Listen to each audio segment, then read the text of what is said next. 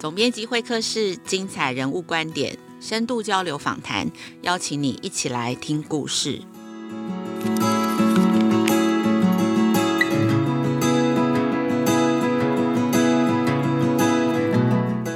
雅慧，大家最近好吗？今天的 podcast 上架的日期哦是九月二十一号，今天是中秋节哦，大家有没有看到美丽的月亮呢？那大家是不是跟家人朋友一起在赏月呢？那若是跟朋友没有在一起的话，其实我们也是可以千里共婵娟哦，一起来享受这个美丽的佳节哦。那下周也就是教师节了，你在人生路上有没有遇过影响你生命的老师呢？老师哦，大概是除了父母以外，在童年时期影响我们最多的大人了。在这个月九月七号的时候，我邀请了北一女的音乐老师张泽荣老师，说他的教师生涯还有学生相遇的故事。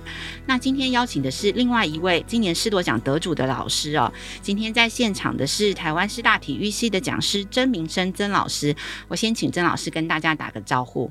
大家好，我是台师大体育系的老师曾明生。OK，曾老师哈，他在台师大体育系毕业之后，其实在综合国中就是担任体育老师。那经历很特别，是他之后是获得 UCLA 的舞蹈系的奖学金，到美国进修舞蹈，然后再回国以后在师大任教。一晃眼当老师的资历已经有三十八年，所以其实曾老师他是一位呃体育老师，那但是他的背景好像又很特别。所以我第一个问题，我想要请。老师先介绍一下，你觉得你自己是一个怎么样的一位老师？你到底是在教什么这样子？原先是体育老师，那后来呃学了舞蹈的专长，就变成舞蹈课的老师。可是如果把体育的范围稍微扩大一点的话，那我相信就是透过肢体的活动来教育呃下一代的一位老师。所以对我来说，体育跟舞蹈。啊，它有共通的部分，就是肢体动作的部分。透过肢体动作，肢体动作变成一个载具，它可以有身心的发展，从各方面的发展，所以会牵涉到德智体群美这么多个面向。嗯，我想那个我特别想要谈这些哦，是因为其实我们这一代的父母啊，就是我们其实小时候都没有好好的上过体育课或者是音乐课，这对我们来讲都是副科，是那都是考试比较重要。是那尤其若是呃学习的成绩比较好的的一些学生，常常这些课都是被剥夺的，是就是被借去考数学啊、考国语啊。可是当然，我觉得现在的爸爸妈妈或者是更年轻的父母，其实都对。对于孩子的这种体能啊、动作是非常重视的。那事实上，他在教育当中也扮演非常重要的角度，就是跟国音数设置的学习是很不一样的。其实对孩子的发展也会很不同哦。我记得老师其实在师铎奖的资料里头也写，你很期待透过这些舞蹈的教育，其实未来会让学生在生命当中留下非常深刻的记忆哦。为什么这些关于身体的这种学习，不管是体育或舞蹈，你觉得？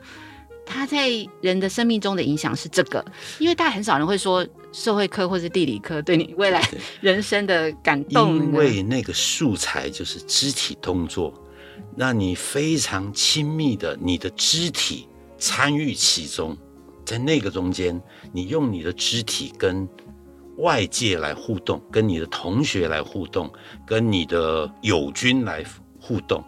那么这个是一个很特别的一个学习经验，跟你坐在那里，透过啊、坐在那里学习英数理化认知的拿笔写文字，这个是很不一样的。所以啊、我觉得有它的亲密性，所以会涉及到你的肢体的发展，当然身心互动，那跟别人的合作，跟别人的对抗，这个都是一个非常。啊，特别的经验。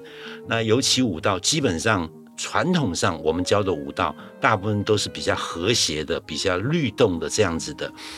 那你想想，听着音乐，在很舒服的动作底下，或者有一些挑战性的动作底下，那种的成就感，啊，那种成就感，那种的满足，我觉得啊，我自己很小的时候，大概小学的时候，我们就有课间活动，就是。土风舞，那我从小其实家庭条件不好，可是学校里面如果有一些舞蹈活动，我都非常珍惜。尤其到了高中有土风舞社团，每个礼拜我一定要参加那个土风舞晚会啊！不管他已经大学联考了，我的父母亲非常的开明。好，你去玩一玩，然后乖乖的九点钟就回来，赶快开夜车。所以我从小就是被这样的律动。那最早。触动的是看迪士尼的电影里面的儿童舞蹈啊，我就到操场去做。我还记得有一个 cabriole，就是单脚跳起来，那两个脚掌要在空中拍一下这样的动作。那好多个同学都在练习，都在玩。所以我觉得，就是跟着音乐，然后你很自己。这个跟运动的回应的是不太一样的，你在你的意识底下去控制那个动作，所以是你自己的一种表达，是自己的一种表现。哎，所以我对于舞蹈这样的教材内容或者经验啊，我觉得是有这样的一个功能。所以老师从小就对于这种肢体的动作、舞蹈的美感跟音乐，你自己是很有感受的，是是，是是，嗯呃。我记得那个真善美那个电影吧，看那个美景，那个音乐，哎呀，我羡慕死了。当然，人家是先进国家，可是他们家客厅在排练，在做那些动作，我就觉得非常有趣。我只有一个弟弟，我就好希望我们家有很多个兄弟姐妹，就很羡慕啊。所以后来啊，有机会去碰到舞蹈，我就是那当然家里面不太可能，呃。到舞蹈社去学舞蹈，因为我父亲是一个木匠，从大陆来的木匠。我母亲是佃农的女儿，根本没念过书。可是他们都非常的开明，啊，知道我喜欢什么，然后就支持我。我觉得我这辈子非常的幸运。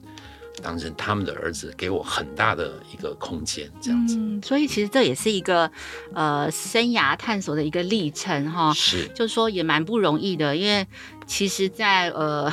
其实，在比较早年，就是大家比较辛苦的时候，大家都会觉得好好读书吧，就比较务实。你做这些有的没的，其实其实会影响影响未来的。那我觉得老师的这个生涯探索历程也很有意思哦，因为其实老师自己也不是说从小就是运动员，没有，你是直到高中才决定我到了要去念体育，然后后来又出国进修舞蹈，因为感觉。舞蹈这种应该不是也是从小要练.然后你在师大的时候又投入了这个给专门给特殊生身心障碍的体育活动，叫适应体育哦。是。那老师，你要不要自己谈一谈你自己生涯探索的好思考跟经验？呃，大概高中就是学过土风舞，那呃后来我本来是想考农学院园艺系，可是每一次。呃，模拟考呢，就是差十分，我就没没有什么太多的信心。那碍于升学主义，碍于我父母亲的面子、邻居街坊的面子，我就一定要考这个学校。后来看同学在练练体育系，我也就练了三个月，那很顺利就考上了。我想说，我有考上国立的，我爸爸很风光啊。那我就想说，我在明年再重考。那我的导师非常好，张条中张老师，他说：“曾明生，我知道你会喜欢的，你去念师大体育系，我知道你会喜欢的，因为周六那时候张老师都会陪我们踢足球，那礼拜六有的时候我们就跳土风舞，有时候就踢足球，所以张老师大概知道我们的个性，所以我们就三个人就直接就上了师大体育系，那进了体育系。”啊、别的同学大家都有专长，我就没有特别的专长。可是，在高三的运动会里面，我一千五百公尺，我一马当先，我赢了别人好多好多，我才知道我的体力有那么好。哎，那之前没有运动会，因为我那个国那个高中是一个新的高中，所以第一次办运动会。那到了师大以后，有老师说：“哎，我们有一位老师在教现代舞，有没有谁要想去跟他学？”那这个就是我跟他学的刘凤雪刘老师，还非常知名的舞蹈家，他现在都九十七岁了，九十几岁他还在写书。那就刘老师带我进了这个舞蹈这个领域，我大概半年以后有一点犹豫，那我要不要花那么多时间？因为讲起来大概礼拜一、礼拜三要三个小时，然后周末礼拜六一堂芭蕾课，礼拜天一堂芭蕾课，所以有那么多的课。半年以后，呃，我在犹豫。那同学说啊，你反正你闲着也是闲着，你应该继续练啊。那那个时候我也知道舞蹈的宽度跟深度，舞蹈这个领域，它可以是教育的舞蹈，可以是休闲的舞蹈，可以是可以是健康的舞蹈，可以是艺术的舞蹈。那它有一套理论在那个地方，所以我觉得，嗯，这个是我可以拿来当成专长，所以我二话不说。我大概每天晚上都在练舞。那刘老师非常严格，那他也很厉害。他是大概半年，跟那你跟他常常练的话，半年的时候他就会让你看起来很棒啊。当然，他把你的优点给凸显出来。我们跳得高，你就跳高吧；你们能摔，你们就摔吧。哎，动作很夸张，做得大，所以他大概把我们的优点都给提起来。那我同班同学有六个人同时。我们大概一起跳了四年，那蛮幸运的，中间老师带我们出国三次表演。那我看到外面的世界，当年是不允许去观光的，所以你可以到外面去。我们有一些大学的参访，所以我知道，哇，OK，我一定要我实习，然后服务四年之后，我一定要出国念念书，一定要再跟，因为刘老师就是一位老师。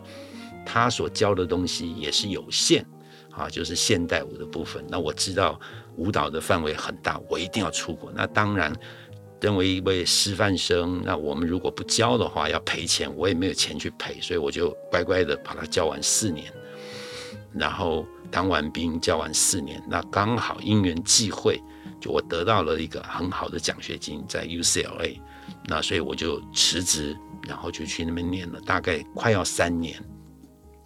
那啊、是学习编舞和表演，那也修了一门课叫舞蹈教育。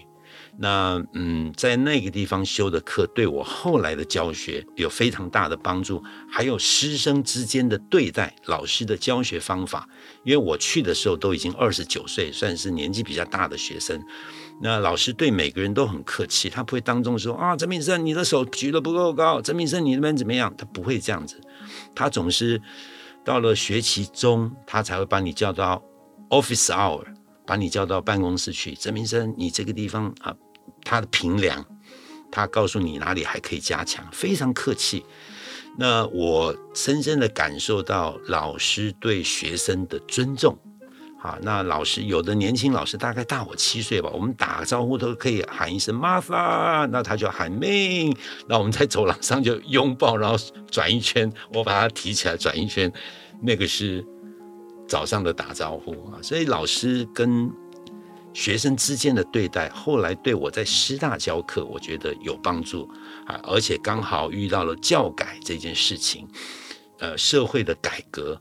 解严社会的改革，所以权力的消长，老师原来权力非常的高，然后慢慢慢慢变，现在变成平等的，哎，所以我们现在对学生，我们都要非常的，就是就是要平等的对待，不是说老师就高高在上，哎，所以我觉得，呃，在师大的那个位置啊，在教育改革的浪潮里面，我觉得一位老师要。有那个意识到这个问题，然后慢慢慢慢去调整。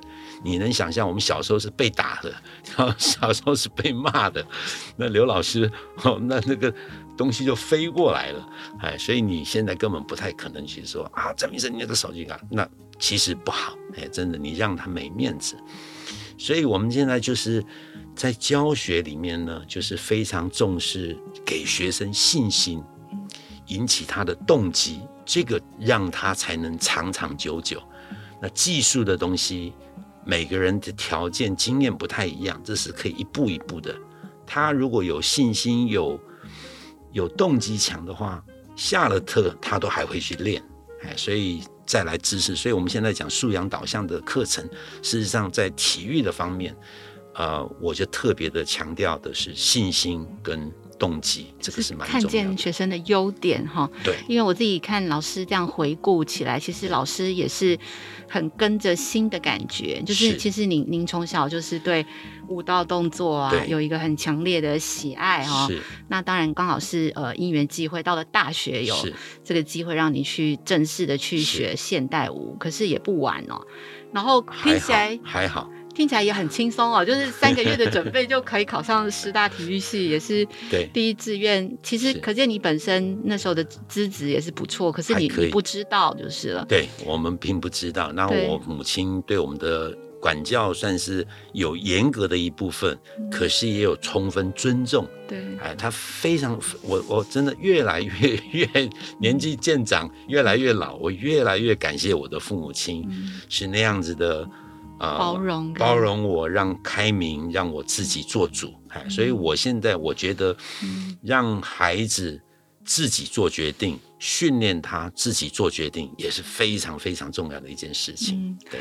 那其实我们刚好过去呃三个多月都是经历了疫情哦，嗯、大家都不能出来，呃，就是大家都得在家上课，透过远距这样子，其实包括体育课。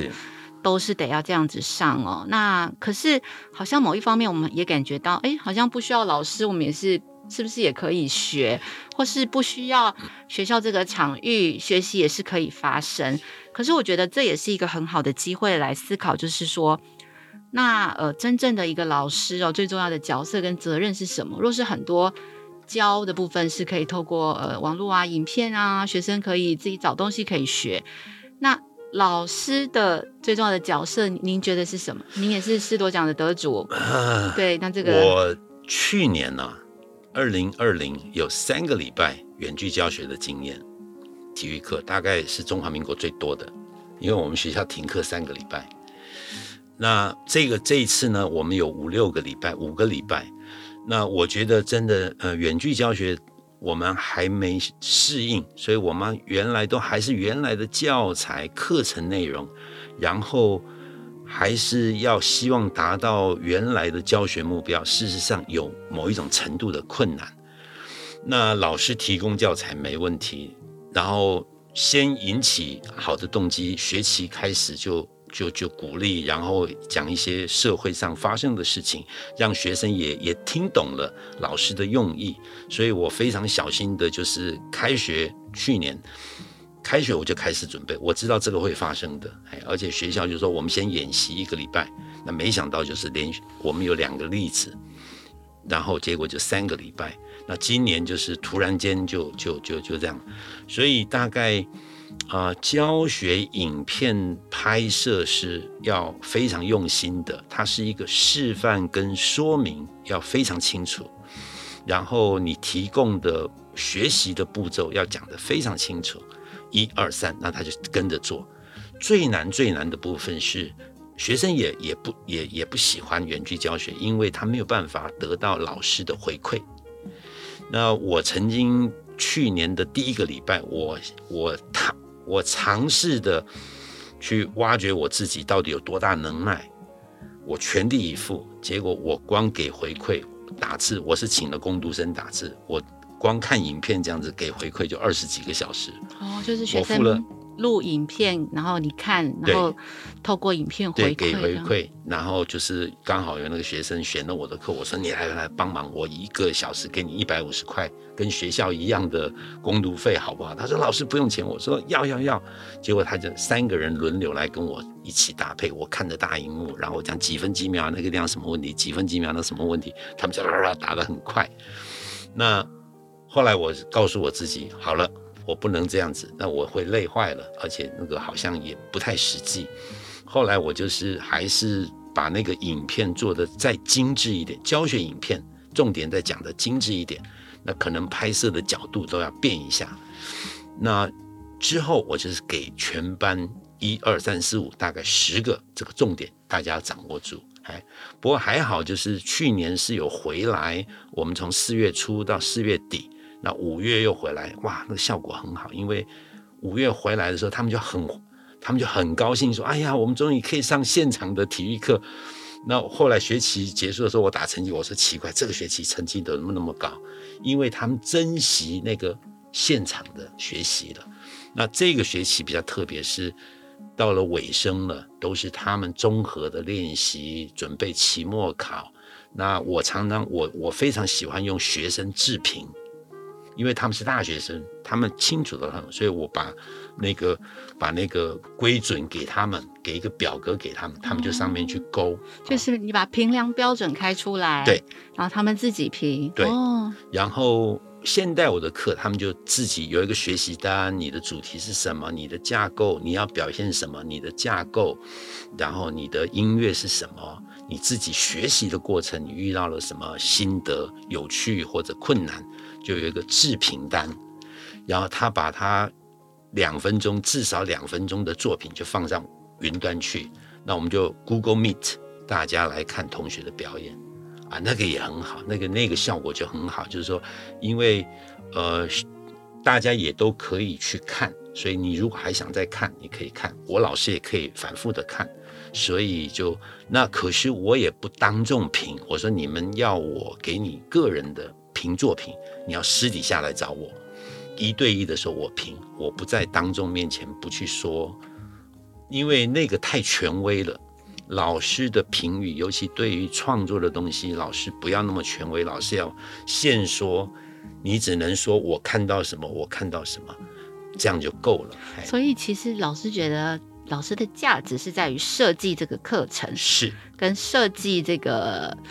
我们要看什么点？对对对，就是自评，因为你要自评，不是说嗯我八十五分，而是说没有没有没有很细什么规格，哎对，然后做到什么样的程度这样子。所以老师的老师的价值是在这个部分这样子。那呃，尤其像大学生，像现代舞，他们我第二个评量，第二个自评是，你做作品的那个当下做完作品的时候，你已经有一个第一个评了。第二个评是你看完表演之后，你再自评一次，因为你看了同学的努力的成果，所以你一定学到了什么。那你自己，我给的问题是说，如果再给你机会调整你的作品，你会让你自己的作品哪一部分看起来更有表现力啊？所以他再重新再看一次自己的作品，所以这个也非常的有价值。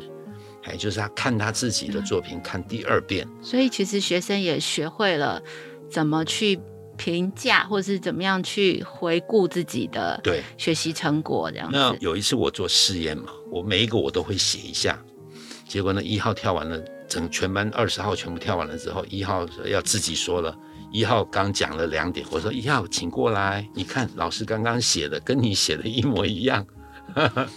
那所以学生的分数就是他们自评的分数吗？也也不会，那个这个评量跟分数没有什么关系。Okay. 呀，那分数我只是出席，你很认真，我基本上都给你 A 减。呀，你很认真，你作品可以 A A 减。那你如果真的迟到，我我就是希望是参与，那个比较重要。因为每个人的开窍多少，那个实在那蛮好的，就是现在就是。就是 A B C D 这样的评。那老师您您自己有没有影响您很深的老师？可不可以分享一下您老师的故事？有，其实我的刘凤雪老师还有，哎呀，我我觉得我高中啊，美术老师很有趣，然后音乐老师也很好。那这些老师都让我们实做。你说到了高中，你有没有学过画画？那个班上，是哪一所高中？呃，私立学校。嗯，哎，明道，不过那些老师都走了，嗯，我觉得那是不是学校的问题，是那几个老师的问题，我觉得是这个样子。特别有特别的有教育爱的，对。然后他们比如说就是教了一点色彩学，然后让你给你一个室内装潢的一个草稿，那你就去涂涂画画，然后那个呃嬉皮的摩托车你自己去造改造型，然后涂涂画画，哎，很有趣的。然后用。啊，用蜡染，啊，蜡染，然后用用雕刻，用用肥皂来做雕刻，我觉得那就蛮好的。你觉得这对你人生有什么影响？就是我觉得对美感，我对我对美术有兴趣，所以我。我念体育系，我大概大一的时候，我去跳舞，我就觉得我要念一点理论的东西。那也没有舞蹈理论的书，我只好去拿了美术史来看，就一直看，那看那些图片，然后看这些人的，所以我大概知道现代艺术是什么一回事儿。就在革命，在美学上找空间，找那个那个 gap，一个空隙，你自己把那个理论塞进去，大概是这么一件事情。所以一直到了十年后。我才去美国念书，那念了几篇文章，念了现代的舞蹈史啊，所以，所以我就觉得，呃，那时候就是提升了我对于美术的兴趣，对音乐的兴趣。我们的老师非常棒，那个林文野林老师，刚刚讲的那个老师朱汝清，他们后来都变成很有名的人。朱汝清是景观设计，还很有名的。那林文野老师是省交的第一把小提琴，当年的台湾省交响乐团。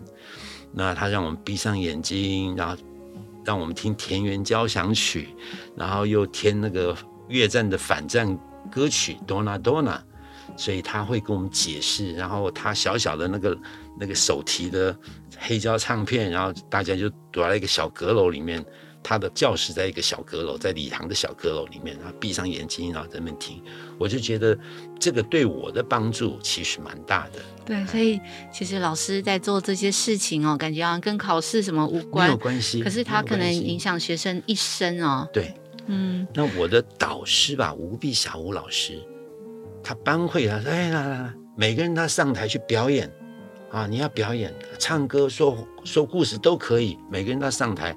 我上来就 我们家有那个黑胶唱片，老的黑胶唱片有一根扁担，那个好像是中国当地民谣的歌曲。我说我要上河南民谣，他们以为是荷兰民谣 （Holland），结果大家我一唱以后，大家吓一跳。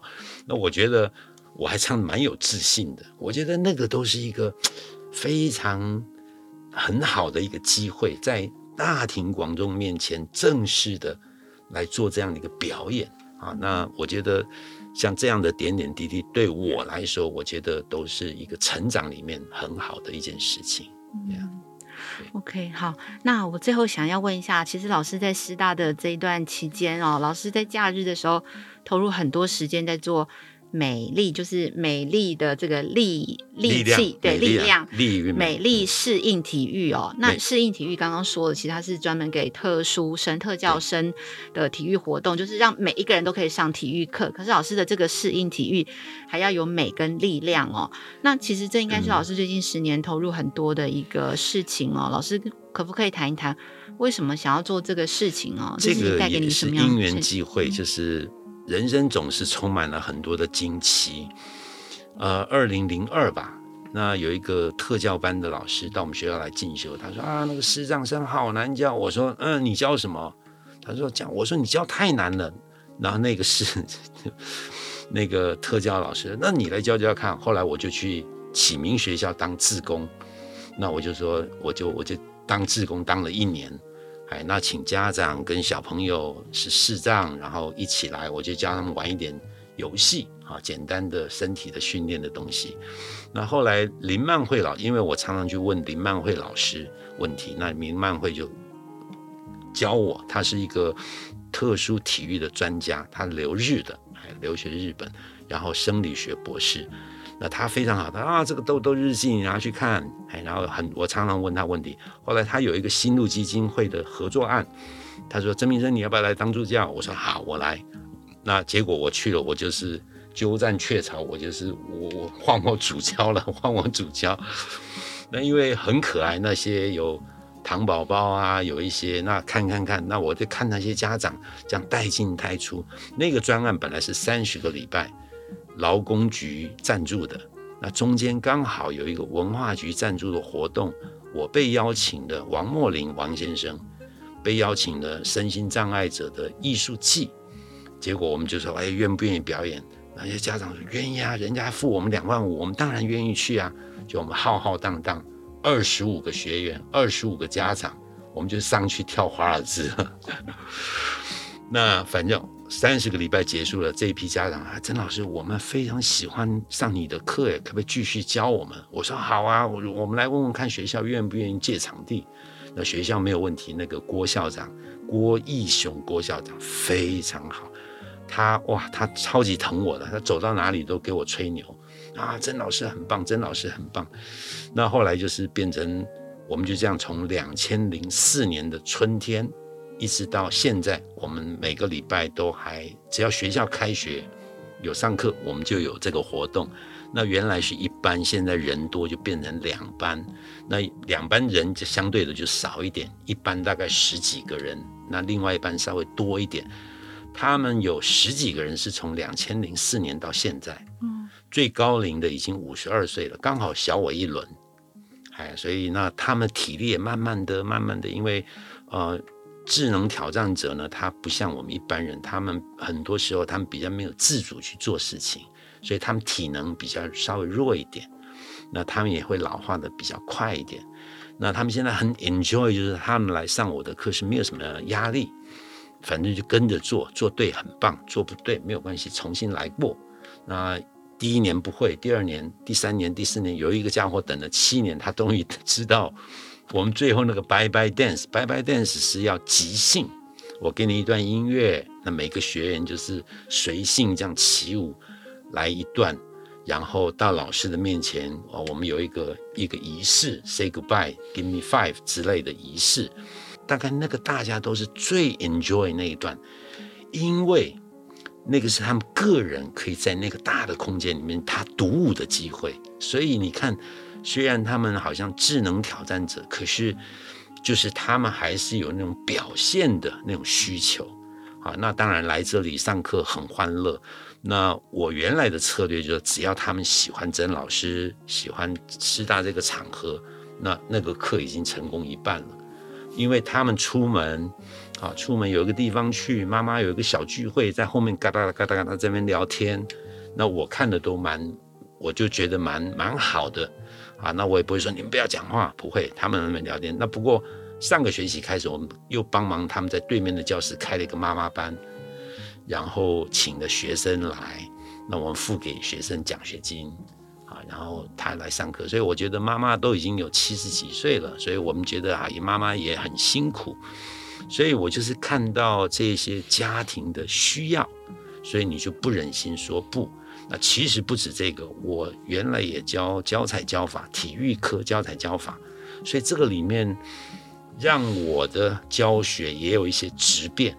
啊，不只是这些知识，而是我对于学生的每个学生的差异性，我更能够体会，所以我的教学更细腻一点，更柔一点。我以前非常的严格，严格，对，很感动啊，是真的很美，所以我觉得是他们帮我很多。对，哎，那我基本上我做研究比较弱，对，所以我如果没有美丽时空，其实我很可能就已经退休了。Okay, 因为因为没有什么意思，没有新的那种对新的那种刺激全员被需要，对对。那这个这些朋友呢，就提供了师大学生见习实习的机会。他们很多人说：“老师，我们可不可以来写作业？可不可以拍照？”我说：“都可以，哎都连 连这个。”把脸贴黑都不需要，那家长没有问题，不需要。哎，他们非常的很深刻的信任跟自信。对对对，所以这些大部分都妈妈带来了，少数偶尔有父亲陪来，所以这些妈妈等于我的兄弟姐妹，哎，姐妹，我们都非常要好，非常要好，非常感动哦。那我真的印象很深刻，就是老师自己写的，就是你很期待这个。呃，舞蹈学习的短暂体验哦，因为真的在国高中这或是大学，这舞蹈学习真的在占很少的时数。但是老师说，很期待这个短暂的体验，可以在学生的心中勾起一丝悸动哦，回荡在他们往后的精彩人生哦。我对于“悸动”这个字情，我很有感受，这样子。那今天非常呃，谢谢老师很精彩的故事哦，从自己生涯探索的历程啊，到。当一个老师的反省啊，以及我们真的嗯，应该重新思考，不该去思考什么主科副科。其实每一个科目或是每一个学习的领域，都会帮助我们看见看见一个人的不同这样子。